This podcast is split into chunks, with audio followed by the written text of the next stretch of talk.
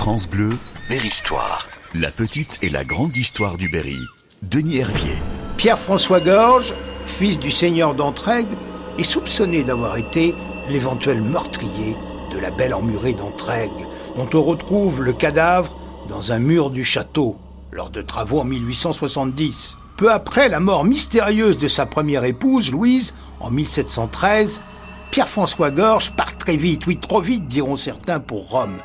Et là, la scène à laquelle vous allez assister est à vous en faire perdre votre latin.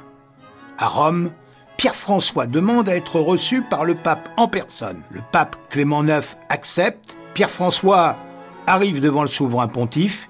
Il se jette à ses pieds, arguant, et c'est vrai qu'un de ses ancêtres n'était autre que le cardinal Achille d'Estampes Valençay, un personnage considérable. En effet, jugez-en, ce militaire se signala d'abord comme chevalier de Malte, puis il guerroya en France, en Italie et dans les Pays-Bas pour la papauté.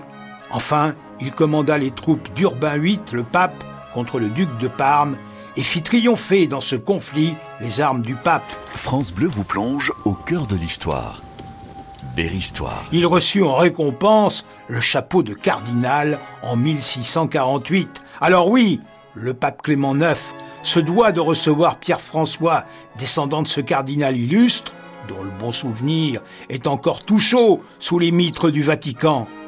Le pape, comme beaucoup avant lui, est séduit par l'éloquence de l'escroc Berrichon, et par bref, du 23 mai 1714, accorde, tenez-vous bien, le titre de duc de Falary à Pierre-François. Rendez-vous compte Fort de ce titre, notre aventurier peut songer à se remarier, ce qu'il fait avec Marie-Thérèse Blonel d'Arocourt, qui va sur ses 18 ans. Mais quelques jours après les noces, le duc est arrêté pour dette et friponnerie, encore une fois, et un procès est entamé contre lui. La toute jeune mariée, déjà séparée de son époux, trouve une personne du nom de Madame de Vauvray. Madame de Vauvray, qui la prend en pitié, l'emmène à Paris et la place un temps dans un couvent. Elle en sort et elle découvre la dure loi de la société de l'époque.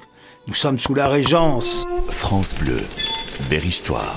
Et la jeune femme n'a d'autre solution que de mener une vie des plus tumultueuses, bien faite et spirituelle pour une femme de province, suivant l'expression dédaigneuse de mademoiselle de Montpensier, elle joue à trois ou quatre amants à la fois, ne manque pas de beauté ni d'esprit propre à séduire, et escaladant avec ses charmes la hiérarchie sociale de l'époque, elle touche le sommet de l'État en devenant la maîtresse du régent Philippe d'Orléans, grand libertin qui prend les rênes du royaume de France à la mort de Louis XIV en 1715, car Louis XV est beaucoup trop jeune pour gouverner. Oui, la seconde femme délaissée par Pierre-François Gorge est maintenant dans les bras du régent.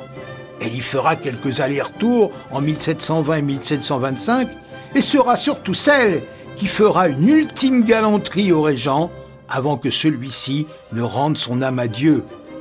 En la matière, on peut dire que la duchesse de Falary dépasse son mari qui, toujours pour fuir ses créanciers, se réfugie après Rome en Espagne où nous le retrouverons prochainement.